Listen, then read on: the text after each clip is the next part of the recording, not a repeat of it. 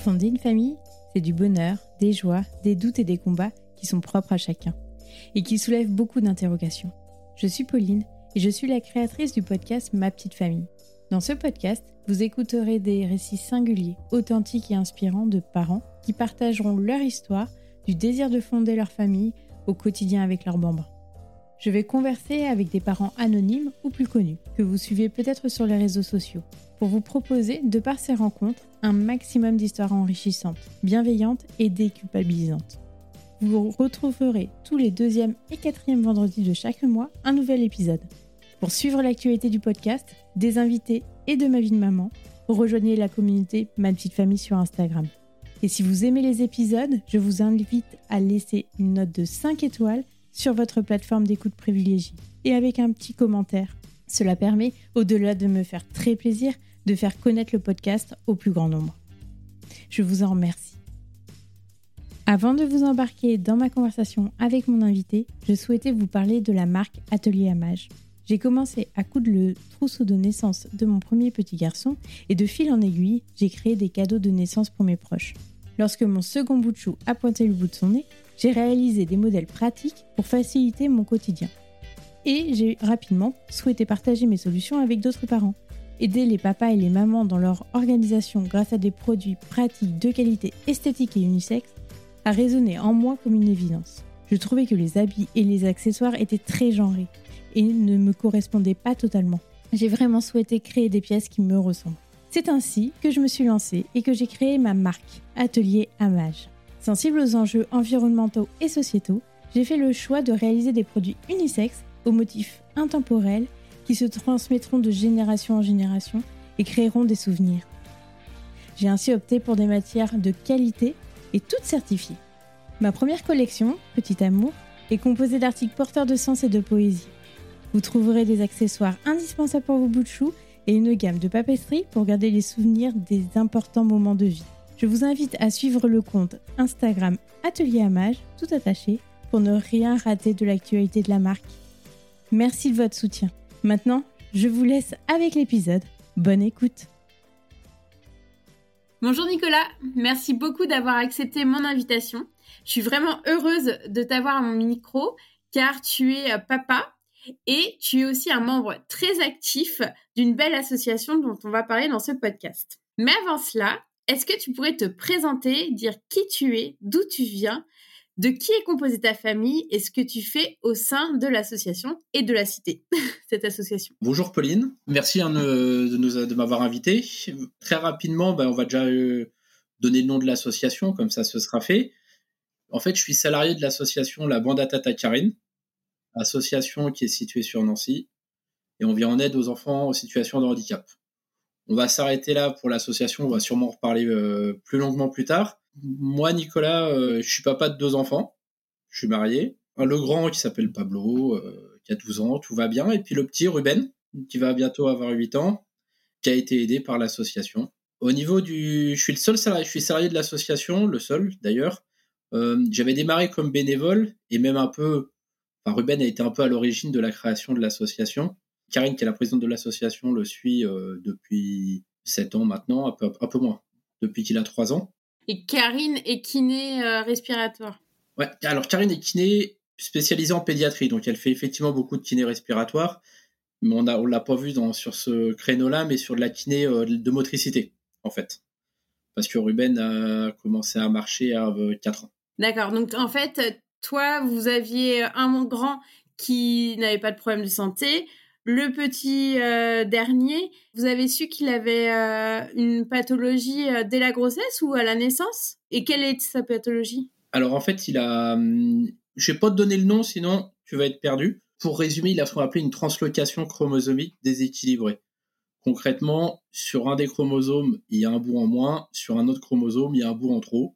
Donc ça entraîne un retard global de développement, moteur, langage, ça a entraîné des soucis au niveau de son crâne. Il a vu ce qu'on appelle une craniosténose. Il a fallu l'opérer plusieurs fois du crâne.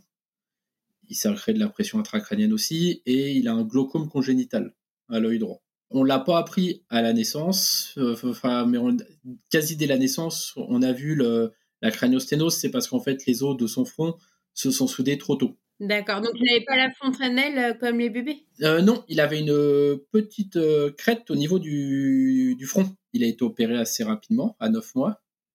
Et il a été opéré de son glaucome, on s'en est rendu compte à un an. Et après, on a enchaîné, je sais pas, en 8 ans, il a dû faire une 15, 15 ou 16 anesthésie générale, je sais plus. et justement, lié à ces retards de développement, on a eu besoin de kiné. Et c'est comme ça qu'on a rencontré Karine. Et vous, en tant que parent, euh, comment vous avez euh, vécu euh, cette période? On vous avait mis un diagnostic assez rapidement et on vous a dit il aura besoin de beaucoup de kinés. Alors le problème, c'est que si tu veux, on avait un, diagnostic assez rapidement, mais comme ça n'a pas de nom, c'était de l'inconnu. On nous a même dit à un moment qu'il parlerait pas ou qu'il se déplacerait pas, alors qu'au final, il le fait. Bon, ça a été un coup, ça a été un coup. Hein. De toute manière, il y a le temps de, faut l'encaisser, faut savoir qu'est-ce qu'on va faire ça a été à moi comme ma conjointe, ça a été un peu un peu chaud par moment. On a rapidement réussi à trouver des, professionnels pour nous aider, même si on a changé plusieurs fois. Mais ça fait maintenant quelques années qu'on a une équipe euh, autour de nous qui nous aide beaucoup. Et puis, euh, on a rencontré des gens aussi qui nous ont aidés derrière. De base, je suis pas super ouvert à tout. Donc, quand on m'annonce que euh, mon enfant a un truc qui va pas, mais que pour nous aider, on peut aller voir des associations. Moi, je dis oui, bien sûr, pour qu'on s'entoure de gens qui pleurent, c'est pas la peine, on oublie. Donc après, avec le temps, les choses se font. Oui, tu as fait un grand cheminement parce que maintenant, maintenant je travaille pour l'association. mais non, mais ben, parce qu'en fait, après, euh, ma, femme m'a beaucoup aidé là-dessus parce qu'elle a on, a rencontré des, des, personnes qui avaient aussi des enfants en situation de handicap, mais pas par le biais d'associations. C'est devenu des amis et puis on a commencé à, ça a commencé à cheminer comme ça. Et puis on a trouvé après des professionnels qui nous ont aidés. On a une kiné, euh, il y a la kiné super. Euh, on a une orthophoniste qui le suit depuis euh, qu'il a deux ans, je crois. Enfin, on n'envisage pas d'en changer. Et, comment concrètement ça s'est passé? Parce que vous, par rapport à la reprise du travail, dans l'introduction, tu, tu expliquais que donc tu étais salarié maintenant de l'association moi, je le sais à temps partiel, on va dire. Mais ta femme s'est arrêtée de. Ou toi, tu t'es arrêté de, de, travailler pour t'occuper de ton petit deuxième ou, ou non Ça s'est fait. Alors, euh, ma conjointe euh, travaille pour une crèche. Elle, elle, elle, a repris le travail quand il a eu cinq mois et demi, à peu près. Et après, elle a repris le travail. On a, on a eu une nounou pour le, pour le petit. Assez, on a réussi à trouver. Moi, je me suis pas, alors je me suis pas arrêté pour le, pour m'en occuper après, euh, je peux en parler de toute manière, ça me dérange pas. Euh, quand il a eu 4 ans, j'ai fait un burn-out. Donc euh, après, j'étais à la maison. C'est à ce moment-là, en plus, qu'on a commencé après à voir, à voir Karine. D'accord. Parce que quand il était tout petit, il avait moins besoin de suivi médical? Pas forcément moins besoin de suivi, mais quand il est tout petit, on n'avait pas la, il avait pas, c'était pas la même chose parce que c'était, il y avait les premiers apprentissages sur la marche, euh, qui faisait pas, il se mettait pas assis tout de suite. Il y avait pas forcément, je sais pas comment dire s'il y avait autant de contraintes ou pas de contraintes, mais après ces, ces quatre premières années de sa vie, officiellement on travaillait, mais on a été énormément à l'hôpital. En plus, il a fait, quand il était tout petit, il a fait de la tachycardie euh, à un mois et demi, il a passé 15 jours à l'hôpital, il a été en réa, etc. Enfin, le début de vie a été assez compliqué, où on a été beaucoup à l'un tient l'autre, et quand l'autre va mieux, ben c'est celui qui a tenu qui lâche. Donc euh, les premières années de vie ont été un peu compliquées, mais on a eu la chance aussi qu'on a pu euh, s'arrêter quand il fallait, et nos employeurs respectifs l'ont plus ou l'ont relativement bien compris, vu qu'on est toujours euh, en activité au sein des mêmes employeurs. Et, votre grand, comment il l'a vécu d'avoir un, petit frère différent? Bah, il, il le vit bien franchement, il le vit bien et puis il le, il, le protège beaucoup. C'est marrant parce qu'il le protège beaucoup à l'extérieur. Il en parle beaucoup en bien. Puis après, faut pas oublier quand même que le grand a 12 ans. Donc, le c'est le petit frère. Et bah, ça crie et ça se bagarre à la maison, quoi. Comme deux frères. Il y a combien de différence d'âge? Ils ont 3 ans et demi. Un peu moins, 3 ans et 9 mois. Ok. Et, euh, et maintenant, Ruben euh, parle alors Marche, il parle? Ruben, il marche. Ruben y parle. Et depuis là, ça fait, c'est la deuxième année. Il a fait, en fait, au niveau, au niveau scolaire, Ruben, il a fait trois années en maternelle, mais avec euh, aidé d'une AESH. Enfin, il a fait trois ans. Il a fait trois ans, mais euh, la deuxième année, il y a eu le confinement. Et ils l'ont repris, euh, je crois, quatre demi-journées après le confinement au maximum. Donc, il a fait vraiment deux ans, mais complètement plus ça avançait, avec un décalage énorme vis à -vis des autres enfants quasiment tout le temps mis, mis, de côté, c'est pas forcément le bon mot, mais quand il est en grande section, mais que lui, il a des apprentissages de tout petit, petite section, et eh ben, il mettait en salle de motricité pour pas qu'il perturbe le reste de la classe. Là, c'est la deuxième année, maintenant il est en IME. D'accord. Il n'y avait pas de place avant? Je sais pas s'il n'y avait pas de place avant, mais nous, déjà, on n'avait pas fait de demande avant, parce que c'est pareil. Au début, il est en, maternelle. On nous dit il va avoir un retard, un retard de développement, mais on ne sait pas si le retard va se creuser, se réduire, s'il va être le même. Donc, dans, la tête des parents, moi le premier, mon fils, il va aller à l'école. Il ira peut-être pas à 6 ans, il ira peut-être à 9 ans, c'est pas grave. Ou il ira plus tard, euh, je, ne sais pas. Mais il va rester à l'école. Après, on voit le décalage qui se fait. Bon, il va peut-être pas rester en classe normale, il va peut-être aller en classe Ulysse, il va être plus ou moins adapté. Mais on dit, bah, il y a peut-être les IME. Et là, ah, je, on veut pas. Et finalement, euh, on a fini par faire la demande. On a eu de la chance d'avoir une place en trois mois. On a eu même beaucoup de chance parce que c'est super compliqué. Et, depuis, c'est le jour et la nuit pour nous. Il évolue. Euh, déjà, il, a toujours évolué. Il a jamais stagné ou régressé, mais là, il, évolue entre guillemets plus plus. Euh, ils, sont, c'est pas compliqué. Ils sont deux adultes pour quatre enfants. ils prennent les besoins de chaque enfant. D'après ce qu'on m'avait dit, c'est à l'école, c'est l'apprentissage il faut qu'ils aillent sur l'apprentissage et potentiellement, si on a le temps, on prendra en compte la prise l'autonomie de l'enfant, le développement personnel. À l'IME, on gère l'autonomie de l'enfant, le bien-être, le développement, et on verra après pour mettre de l'apprentissage dessus. On n'est pas du tout dans le même état d'esprit. Et aujourd'hui, ben, euh, il voit une maîtresse euh, une demi-journée tous les jours. Et à côté de ça, il fait, plein, plein d'activités euh, éducatrices, avec des éducatrices spécialisées. Et effectivement, il, se développe de plus en plus. C'est un enfant qui était. Tout est en retard dans le développement. Il a commencé à marcher à 4 ans. Là, ça fait 3, 2, mois ou 2 mois et demi. Il est propre. La journée. C'est des choses qu'il n'y avait pas avant. Et même au niveau du langage, ça évolue, ça, ça évolue beaucoup. Mais il y a encore beaucoup de choses. Et là, vous avez espoir qu'il sache lire euh, et, écrire? On verra. Alors, je sais pas trop, on n'a pas trop parlé avec ma conjointe, mais je sais que moi, j'y pense même pas. Ça arrivera quand ça arrivera, si ça doit arriver. La lecture, c'est peu, peu importe. Il y est pas de toute manière actuellement. Il n'est pas à la lecture, il n'est pas à l'écriture. Il commence à, là actuellement, il travaille, il reconnaît son nom. C'est un, un début. Dans notre parcours, on a eu de la chance d'être bien entouré et de trouver des, et trouver des, des, personnes et des professionnels qui nous ont aidés. C'est ce que je te disais tout à l'heure. On a une orthophoniste, euh, il est hors de question d'en changer. On s'est même arrangé pour qu'il aille pas voir l'orthophoniste de l'IME, mais qu'il garde la sienne. À l'IME, ils n'ont pas de kiné ou ils sont, euh, ils sont donc ça nous a permis de garder notre kiné, euh, de garder Karine. C'est super. Là, il commence de l'ergothérapie et on, on a en plus, on a la chance d'avoir pu avoir des, d'embaucher, on a pu embaucher nous-mêmes une éducatrice qui vient s'en occuper à la maison. Donc comme ça, vous pouvez garder aussi votre, euh, votre travail, ce que tu expliquais tout à l'heure. C'est ça. Même si effectivement, après le fait d'avoir une, une éducatrice, ça a un coût. Hein. Et il faut, il, faut pas se le qualifier. On a la chance de pouvoir le faire, mais ça, ça, ça nous coûte tous les mois. Mais on voit l'évolution qu'il a depuis qu'il a son éducatrice qui vient aussi c'est super et il est super content de l'avoir. Moi, dans mon activité, j'ai pu, j'ai, pu réduire parce que je travaille euh, pour les assurances La Maïf en temps partiel désormais parce que justement, j'ai pris l'emploi au sein de l'association en temps partiel en plus. c'est bien, ça, me prouve que les assurances euh, sont ouvertes d'esprit. oui, bon après, j'ai un employeur quand même qui est quand même assez, assez actif dans tout ce qui est militantisme et puis qui, euh, qui est ouvert sur le, sur le handicap et puis ça a posé aucun problème. De toute manière, j'y travaillais déjà avant d'avoir Ruben. Ils ont suivi tout le parcours depuis sa naissance. Et effectivement, même euh, j'ai j'ai une paire de collègues euh, qui suivaient déjà l'association. Ça s'est fait naturellement en fait. Alors, explique-nous euh, comment t'es arrivé dans l'association, toi qui étais un petit peu fermé au départ. Alors, oui, alors, bah, alors entre le moment où j'étais fermé et le moment où l'association a démarré, il s'est passé euh, 4 ans.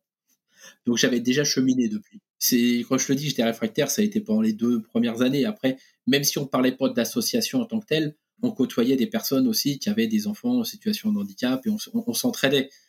Même ne serait-ce que pour remplir euh, les dossiers à la MDPH, euh, le fait de connaître des personnes, c'est indispensable, je trouve. non seulement c'est compliqué, mais en plus, il faut se dire que quand on aura fini le dossier, on sera complètement vidé et euh, on aura l'impression d'être au bout de notre vie. Parce que il faut être assez factuel. Et des fois, on s'en rend pas compte. Moi, je que le dernier dossier que j'ai rempli, je l'ai rempli avec une amie.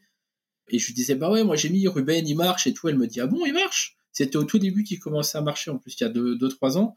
Elle me fait, ah ouais, donc tu le laisses et il monte les escaliers, il descend les escaliers, et puis t'es tranquille, t'es serein et tout. Je fais, bah non, euh, dans la maison, quoi, de plein pied, euh, il n'y a rien par terre et tout, il se déplace debout. Bah, il marche pas. Mais factuellement, c'est le cas. En fait, on peut pas dire qu'effectivement qu'il est autonome sur la marche parce que ben, euh, si on n'est pas, enfin, il, il sait pas monter, il savait pas monter les escaliers, pas les descendre, ni rien. C'est vrai que oui. on veut toujours donner du, du plus, alors qu'il faut être le plus factuel possible. Quoi. Donc c'est assez compliqué. Et, et, non, en fait, donc l'histoire de l'association, elle va être euh, très simple. C'est euh, pendant très longtemps, euh, on, a, on a essayé de motiver Ruben à marcher avec le fait que s'il marchait, il rencontrerait Soprano, le chanteur. Parce qu'en fait, on avait réussi à, prendre contact avec son manager. Il avait dit, ben, quand il viendra à Nancy, on pourra organiser une rencontre. Parce qu'il adore Soprano. Ouais, il adore Soprano. Même s'il est passé à autre chose parce qu'il écoute beaucoup ce qu'écoute son frère, mais toujours soprano quand même, il, aime bien. Euh, et, en fait, au moment où, on devait le rencontrer, quelques jours avant, ça, a failli capoter. Et c'est là que Karine est rentrée en scène et nous a aidé effectivement euh, et à relancer un peu le truc par le biais des réseaux. Oui, parce que Karine, faut dire, donc c'est euh, Tata Karine sur les réseaux sociaux et notamment Instagram, qui a une belle communauté. Elle a une très grosse communauté.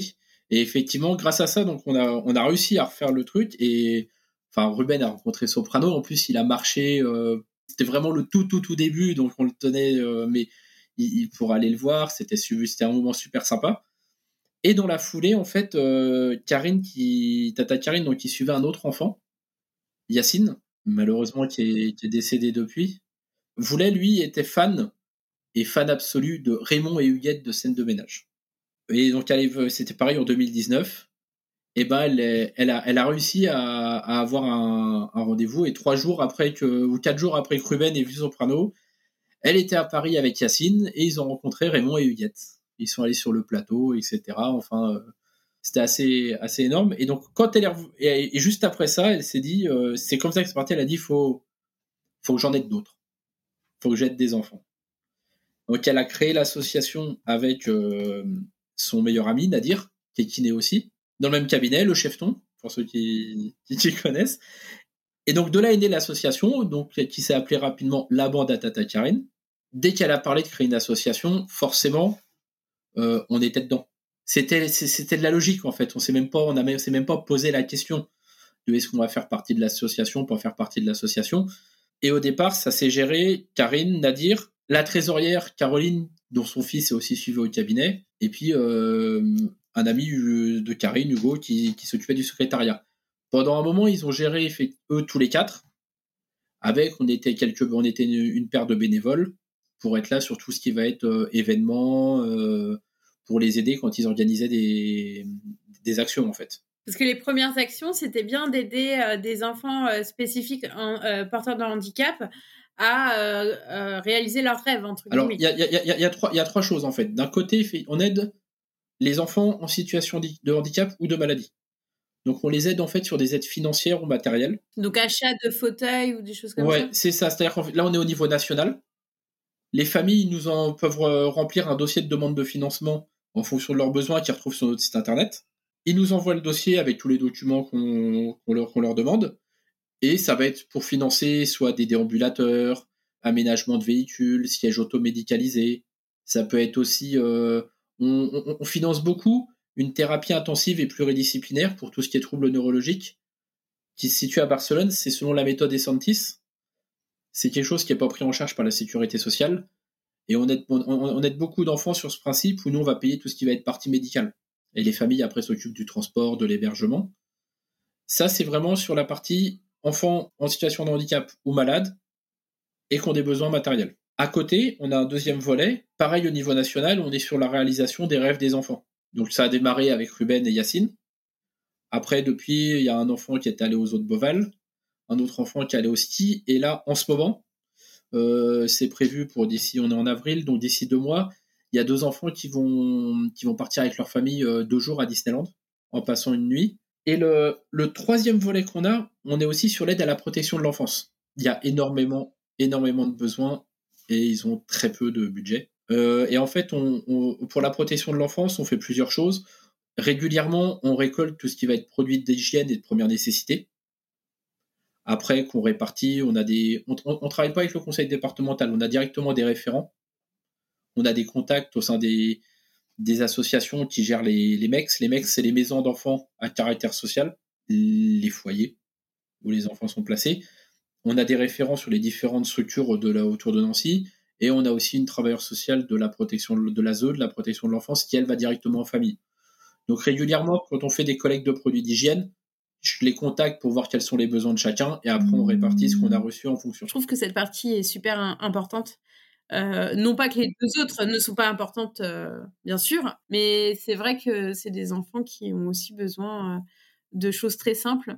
Ah oui, non, et, puis on, va au-delà, on fait tout ce qui est effectivement, ce que je te disais, produits de première nécessité, produits d'hygiène. Après, ce qu'on fait, c'est en fin d'année, tous les ans, on fait une grande collecte de jouets, de jouets neufs, même si effectivement on est beaucoup actuellement dans tout ce qui est deuxième main, récupération par rapport à l'écologie, etc. Mais nous, on est sur le principe que c'est des enfants ben, qui ont déjà pas grand-chose, pour pas dire rien. Si au moins à Noël, ils ont un jouet qui est neuf, c'est toujours ça. Les vêtements, souvent, c'est des choses qui sont récupérées. Tout est, tout est récupéré. Donc nous, on est au moins à Noël, ils ont un jouet qui est neuf. Et on, donc on, organise une grande collecte euh, nationale, là, parce qu'on reçoit après des... On en reçoit de toute la France. Et on aide les structures, mais qui sont de la région. Et cette année, euh, c'est pas compliqué. Fin 2022, on a fait 880 cadeaux. Donc 880 enfants. Et euh, je pense que ça va être encore plus euh, fin 2023. Parce que tu sais combien il y a d'enfants dans ces structures là sur votre région? Parce que là, j'ai bien compris que cette partie-là, c'est vraiment sur votre région. Oui, bah c'est sur la région parce que c'est plus compliqué de gérer au niveau national. Après, te dire combien il y a d'enfants, je ne saurais même pas parce qu'on travaille encore même pas avec toutes les structures. Pour différentes raisons. Parce qu'au début, c'est les structures qui venaient vers nous. Là, on commence en plus, nous, à les proposer aux, différentes structures. Mais déjà, un, faut qu'elles soient pas non plus super loin. On n'a pas encore été euh, à la frontière du Luxembourg parce qu'il faut qu'on voit comment on peut, on peut s'organiser. Et il faut que la structure soit d'accord. Pour X raisons. Il y en a qui, préfèrent faire le choix de se débrouiller autrement, qui ont peut-être d'autres moyens de subvention. Peu importe le, motif, en fait, j'ai envie de dire. Mais, mais là, on, a été quasiment 900. Euh, je pense qu'il y en a quasi le double, facile. Et ces mêmes structures, on leur offre aussi un spectacle qu'on organise nous. On s'occupe de tout et on les invite euh, directement.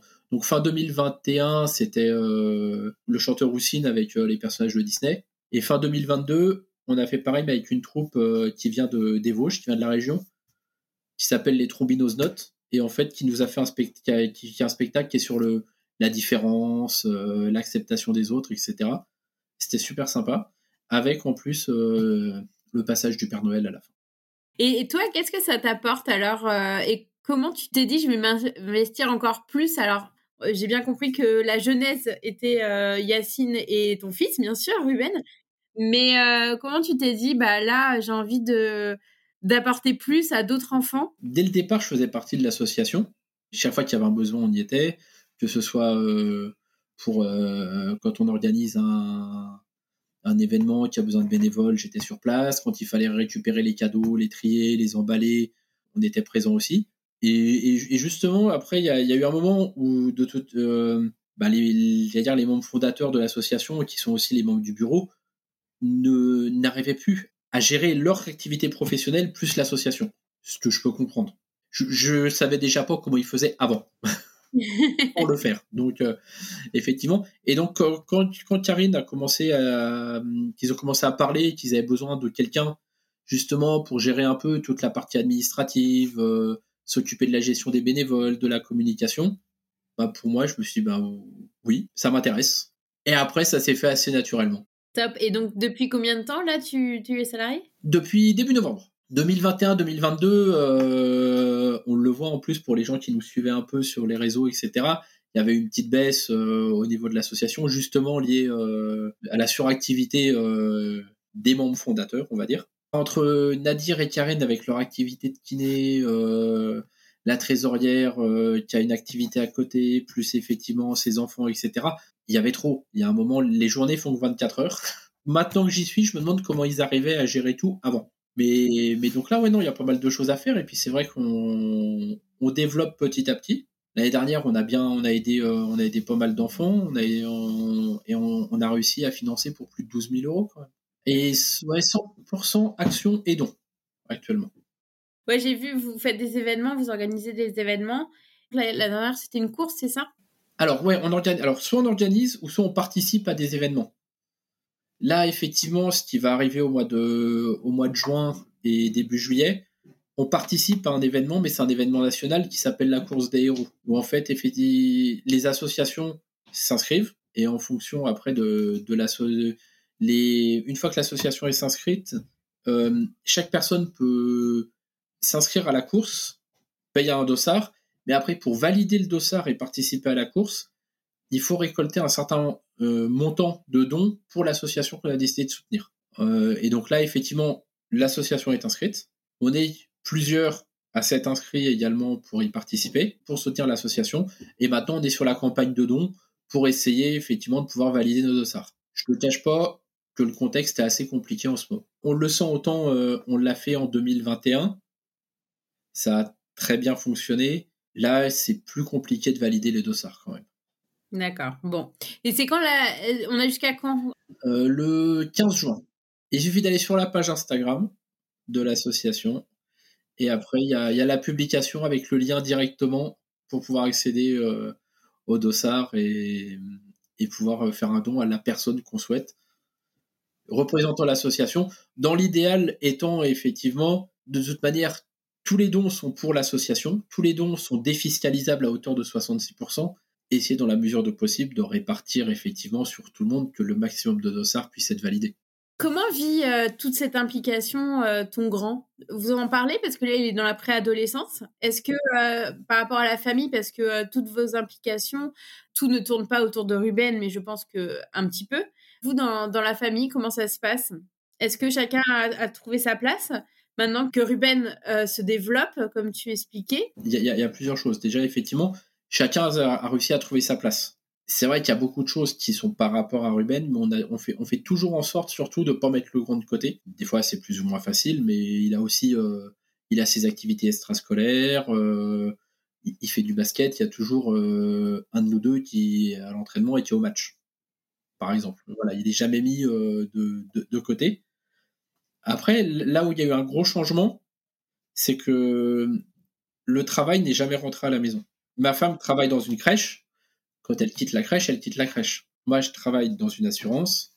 Quand je suis pas au bureau, euh, je travaille pas sur euh, des contrats d'assurance. J'ai pas besoin. Ça a changé avec l'association. Parce que forcément, on n'est plus du tout sur le même euh, rythme et sur les mêmes besoins. Donc c'est vrai que.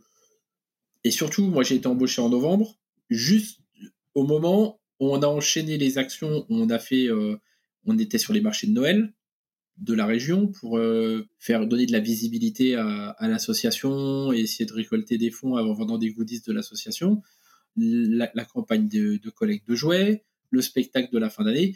Donc j'ai travaillé beaucoup les week-ends à la maison. Et c'est vrai que le grand m'a dit euh, travaille tout le temps. Et mais depuis ça va mieux. Il a fallu retrouver le rythme parce que c'est quelque chose qu'il avait jamais connu en fait. Donc ça lui a fait tout drôle, même si nous pouvons se dire tiens euh, finalement mon père, il peut travailler le soir, euh, le week-end, euh, le dimanche, euh, être à droite, à gauche. Mais autrement, ça, va, il a, il, a, bien pris. Et puis, on a, mine de rien, on a une organisation qui est super bien rodée maintenant, je trouve. Comment tu vis ta paternité de, de papa avec un enfant différent? Ça se fait par étapes. Il y a eu des hauts, il y a eu des bas, il y a eu des très bas. il y a eu des moments où c'était compliqué. Bah, compliqué. si j'ai fait un burn-out aussi, c'était lié un peu à un ensemble de choses. Euh, parce que aussi Ruben euh, dort très très mal. Là, ça va un peu mieux parce qu'il se lève à 6 heures maintenant, donc c'est pas mal. En se réveillant, euh, il se réveille plus qu'une à deux fois par nuit. C'est là où on se rend compte qu'effectivement, le, manque de sommeil, c'est vraiment est le plus compliqué à gérer derrière. Et donc, c'est ça qui a été le plus dur. dans la dans l'acceptation, dans se dire comment on gère, et après dans le lâcher prise. C'est se dire que de toute manière, il y a un moment où, eh ben, c'est comme ça. Donc, euh, mais il a, il, a fallu du temps, ça a été compliqué. Il y a eu du, ouais, il y a eu, il y a eu des très bas. Euh, bah, c'est pas compliqué, ça nous a coûté une voiture parce que je suis reparti du travail à 5 heures, mais je suis pas arrivé à la maison. Ah ouais, tu t'es endormi au volant? Ouais. Donc, j'ai rien eu, mais bah, la voiture était morte. Heureusement, j'étais tout seul. Ouais, le corps a lâché, quoi. Le, c'est ça, le corps a lâché. Je, sais, et je sais même pas ce qui s'est passé. Je dis que je me suis endormi, mais je suis même, je sais même pas. C'est, il y a, y a, un blanc. Et comment t'as as remonté la pente euh, Tu t'es fait aider? Je me fais, ça fait 4 ans et je me fais toujours aider. D'accord, ok. Et ta femme aussi ou non Elle, elle, l'a. Pareil. On a eu des moments de, de, je disais, de très bas et par, euh, en plus souvent pas en même temps. Parce que justement, on a, en se disant, euh, mais si on lâche, comment ça se passe avec les enfants? Donc il y a toujours un qui tenait, qui tenait, et on tire sur la corde. Et dès qu'on sent que l'autre va mieux, bah, c'est là qu'on relâche et tout redescend. Là, et maintenant, on n'y est plus. Enfin, on n'y est plus. Maintenant, on est, remonté. J'allais dire, là, c'est bien. Ça fait un an qu'il n'y est pas. Un an ou un an et demi qu'on n'est plus euh, à l'hôpital tout le temps. Quoi. Enfin, pas tout le temps. C'est, tout le temps, c'est un grand mot. Mais je te disais, en 7 ans, il a dû se faire opérer 15 fois. Donc, euh, donc voilà. Et là, par contre, ça, va beaucoup, ça va mieux. Il y a tout ce qui est lié à son crâne, il n'y a plus besoin. À part, il a un suivi l'année prochaine. Euh, et puis, il y a juste son œil. Mais tout ce qui. Donc, c'est déjà beaucoup mieux.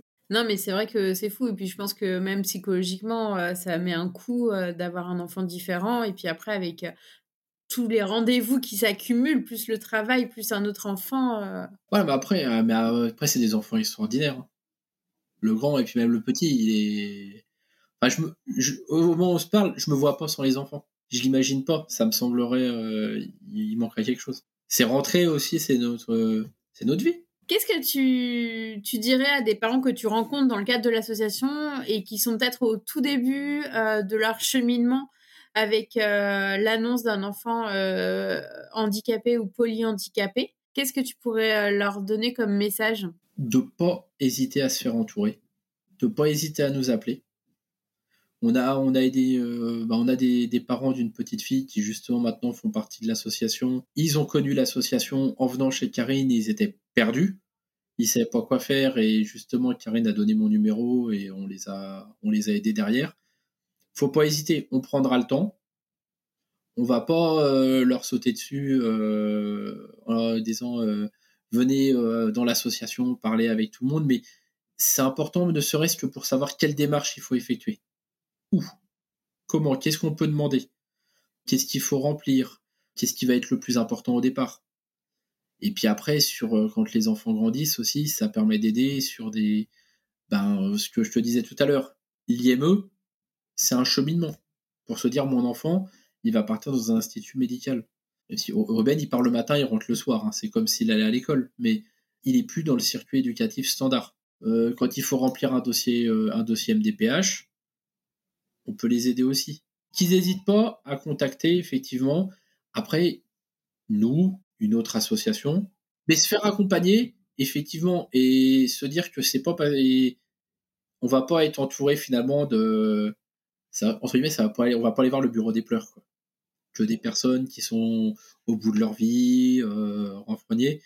Il y a plein de sourires, on apporte plein de choses, et, et surtout, euh, on essaye de les aider au mieux qu'ils peuvent. Et en, en plus, souvent, c'est des personnes qui viennent nous voir, mais qui nous demandent rien, qui demandent rien derrière en plus. Ils ont juste besoin de, de soutien euh, moral, c'est pas forcément le mot, mais on est perdu quand on nous l'annonce, après, on est, on, est perdu. Et puis, il doit y avoir des phases entre la colère, l'acceptation. Euh. Ah, bah oui, ça se fait petit à, petit, à petit, mais et puis, non, on ne sait pas ce qui va arriver. Encore, après, il y a aussi ceux qui ont des, des pathologies qui sont clairement identifiées, où, on peut leur dire effectivement quelle va être l'évolution, parce que c'est quelque chose qu'on connaît, ou même les médecins peuvent leur dire, mais après, c'est. Euh, bon, bah, il faudra que vous fassiez un dossier euh, pour la reconnaissance, bonne journée, au revoir, quoi. Sinon, contacter l'assistante sociale. Et puis non, donc on n'est pas obligé tout de suite d'aller euh, assistante sociale, etc. Et on peut, se poser et puis voir effectivement quels sont les besoins de l'enfant, même si on est une association, on est on... c'est beaucoup ça va être les familles de de la région parce que ça permet de pouvoir se rencontrer souvent et puis après effectivement on les aide comme on peut. Au niveau national, il n'y a pas de souci, ça va être par téléphone des fois leur dire quelle démarche effectuer, vers quelle structure ou organisme se diriger c'est plus ou moins facile parce qu'on connaît pas toutes les, on, ne sait pas dans tous les départements ce qu'il peut y avoir. Oui, parce que ça doit changer euh, d'un département à l'autre. Alors ça change pas forcément, mais après c'est la disponibilité. Une question que j'avais, c'est que toi tu es papa, enfin tu fais partie des nouveaux papas très impliqués dans, leur paternité et, dans, bah, dans ta parentalité tout simplement. Est-ce que tu as plus de, pères, de mères et est-ce que les pères parlent plus? Enfin, je sais pas. En fait, je me, pose la question. Alors, en fait, au niveau des, alors au niveau, il y, a plusieurs choses parce que tout ce qui va être dossier de financement qu'on reçoit comme demande, c'est un dossier écrit. Après, c'est les membres du bureau qui vont recontacter les familles. Donc, euh, souvent, elles appellent, je sais même pas s'ils appellent la maman ou le papa, mais là, j'ai pas trop de données de ce côté-là. Après, sur les enfants qui sont dans la région et qui se sont fait aider par Karine, et qui sont toujours suivis par Karine, parce que c'est souvent sur les enfants qui sont du secteur, c'est la porte d'entrée, entre guillemets, à l'association. C'est un enfant qui a un souci, qui vient voir la kiné par rapport au souci de motricité ou ce genre de choses. Et Karine, bah attends, on va pouvoir t'aider. Hop, voilà le numéro de Nico. Et c'est comme ça que ça démarre. Et euh, c'est vrai. Et puis après, souvent, c'est des personnes qui vont se retrouver, qui vont être dans les bénévoles de l'association. Oui, il y a beaucoup de mamans, mais il y a aussi des papas. C'est variable. Et puis après, ça dépend des structures familiales. Pas mal aussi. On a, il y a certaines familles monoparentales, on a aussi des familles euh, euh, sur, la région, les, enfants qu'on aide, le papa ou la maman, c'est au même niveau. Non, mais je me disais parce que peut-être que entre une maman ou un papa, on réagit peut-être pas pareil aussi au même moment. on chemine pas au même moment de la même façon. Et est-ce que toi, tu as vu bah, une différence ou pas du tout euh, aussi? Si, oui. Elle l'a accepté plus vite que moi. Ouais, t'étais dans le déni ou non? Un peu, oui. Ah, si, si, j'ai été au début dans le déni, et puis c'est bon, ça ira, ça ira, et euh, on a le temps. C'est pas compliqué, c'est elle qui a trouvé. Euh, c'est elle qui a trouvé l'orthophoniste, c'est elle qui a trouvé la. Tu vas y aller, on va voir Karine. C'est elle qui a trouvé les professionnels, donc elle était moins dans le déni que moi. Mais après, attention, hein, on le voit avec beaucoup de personnes autour de nous ça met le couple à rude épreuve. Oui, on est toujours ensemble, mais on a beaucoup d'amis dont les enfants et bah, ils sont plus ensemble. Et ça, vous en parlez aussi au sein de l'association quand vous accompagnez euh, de comment faire pour que ça tienne Non, parce qu'il n'y a pas de règle. Parce que ça va être un, élément supplémentaire, en fait, l'enfant. Qui peut être un catalyseur de la séparation, éventuellement. Qui va l'accélérer, mais. ou qui va renforcer le couple c'est l'un ou l'autre. Ah bah, bah, c'est ça, on s'est soudés, on s'est soutenus, et puis euh, parce que l'enfant en situation de handicap, ça joue sur le couple, parce que ça joue aussi sur l'activité professionnelle derrière. Et mine de rien, si t'as pas la chance d'avoir un employeur qui te suit, concrètement, aujourd'hui, il y en aura un ou deux qui pourraient plus travailler. Ça doit aussi être euh, un peu une échappatoire de garder euh, votre vie entre guillemets d'avant ou une partie, même si c'est différent. On démarre si en plus on doit, on, il y a plein de rendez-vous médicaux, ici il y a des rendez de l'hôpital, des trucs. Quand l'hôpital on nous dit c'est rendez-vous tel jour telle heure, on dit oui. Hein. On cherche pas. Hein. Et donc si, si, derrière l'employeur dit bah t'as trop d'absence, euh, parce qu'il faut savoir que notre fils quand il était à l'école, s'il n'y a pas de ESH, il n'y a pas d'école. Donc on arrive le matin à 8h30 et on nous disait ben ah non pas possible. Nous on a de la chance, ça nous est pas trop arrivé. Mais on a des amis où ça arrivé et concrètement, si on a un employeur qui dit bah mais euh, enfin c'est bon, je sais pas là maintenant rupture de contrat c'est terminé. Pour peu que derrière y a un crédit sur une voiture, sur une maison, sur un truc, perte d'emploi, euh, si on peut plus payer, enfin ça peut être un engrenagement derrière. Donc euh, le fait d'avoir effectivement des situations où on peut continuer à travailler, c'est pour le bien-être effectivement, ça, ça peut aider le bien-être personnel, mais aussi pour la vie de la famille, quoi, derrière. Parce que c'est peut-être pas le seul enfant. Il y a d'autres trucs. Et puis, euh, ça peut prendre des proportions. Euh, et après, ben, euh, oui, perte d'emploi, séparation, etc. Enfin, on peut, tout avoir. Et, et, vous, vous aviez de l'aide aussi extérieure de votre famille ou enfin c'était trop compliqué avec Ruben avec toutes ces ces pathologies Non, nous on a la chance, on est dans la région, on n'a pas changé de région. On a de la famille qui nous a aidés, qui nous aide différemment actuellement, mais qui nous aide toujours quand même. Donc non, on a, de ce côté-là, ça va. Et c'est pareil, on fait une croix sur certaines choses. Moi, c'est-à-dire que je travaille toujours pour la Maïf, mais j'ai fait une croix sur euh, une évolution professionnelle. Sinon, ça veut dire euh, nouvelles horaires de travail, ce sera peut-être pas compatible avec, avec mes enfants, ou euh, déménagement, et ça, clairement, ça a trop d'impact. Parce que qui dit déménagement, on va dire, c'est pas juste changer de maison, changer de machin. Il faut retrouver un IME, il faut retrouver une éducatrice, il faut qu'il y ait un hôpital pas trop loin, il faut qu'il y ait la possibilité d'avoir un mode de garde si d'un coup on a une galère. Il y a trop d'impact.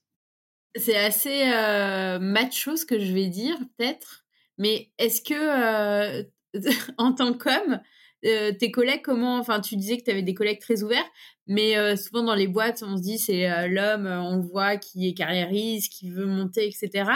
Comment t'es perçu comme un papa poule Pas spécialement au travail. Parce qu'au au, travail, euh, après, je, je travaille avec 70% de femmes, à peu près. On n'est pas perçu comme un papa poule ou un papa quelque chose. C'est là où tu vas voir, par contre, c'est à l'hôpital. À l'hôpital, il y a un petit temps de retard. C'est-à-dire que on a, on, a une, gestion chez nous euh, dans, la famille. C'est moi qui fais les nuits à l'hôpital. Ma conjointe, euh, c'est compliqué de rester à l'hôpital. Donc elle, elle, y va dans la journée. Le soir, bah, il y a Pablo faut quand même s'en occuper. Hein. On, a, on a deux enfants. Donc l'hôpital, je m'en occupe. C'est moi qui vais le soir, qui reste la nuit. Et euh, on a eu des hospitalisations à faire sur Strasbourg pour son œil, donc à 150 km de chez nous. C'est moi qui vais. Et, là, tu as eu des, des, commentaires disant où est ma la maman, c'est ça? Alors, ou, alors ouais, ce genre de ou même pas forcément ce genre de commentaires, mais on a des amis qui ont eu aussi les enfants qui sont allés à l'hôpital où la maman est restée. Bah, la maman, elle a eu le droit à son petit fauteuil qui se baisse.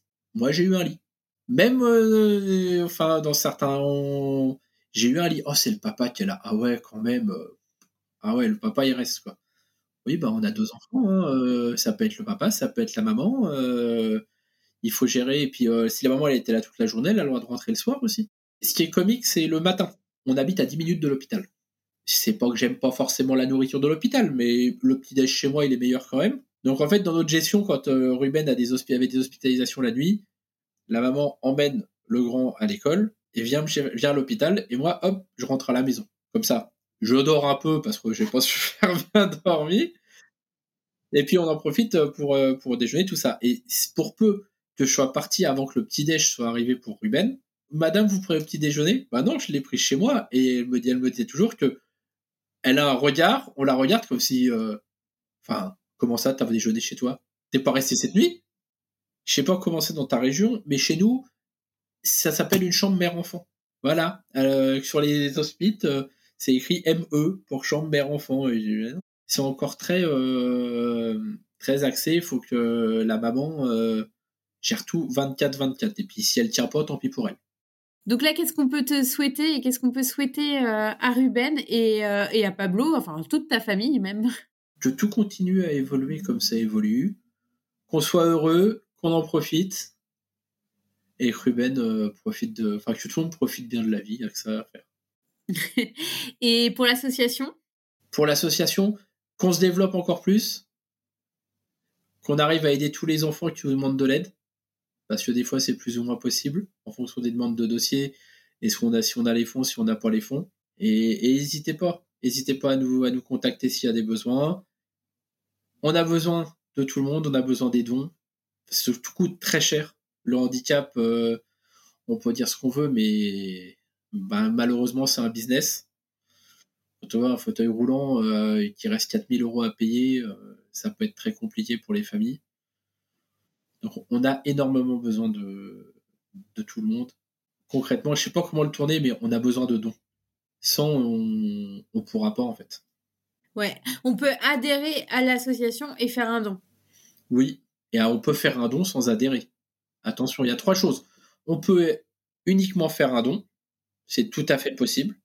On retrouve le lien pour aller directement, c'est sur, sur notre page Instagram. Ouais, donc la bande à Tata Karine. La bande à Tata Karine. Et après, il y a un lien directement pour aller sur le, sur le site pour faire des dons. Et vous avez un reçu fiscal instantanément. Sur un dire reconnu d'intérêt général, les dons sont défiscalisables, donc jusqu'à 66%. On peut adhérer à l'association, ça c'est via notre site internet www.labandeatatakarine avec un. L'un n'empêche pas l'autre, on peut faire les deux. Les personnes, mais là on va plutôt être actuellement sur les personnes qui sont autour de Nancy.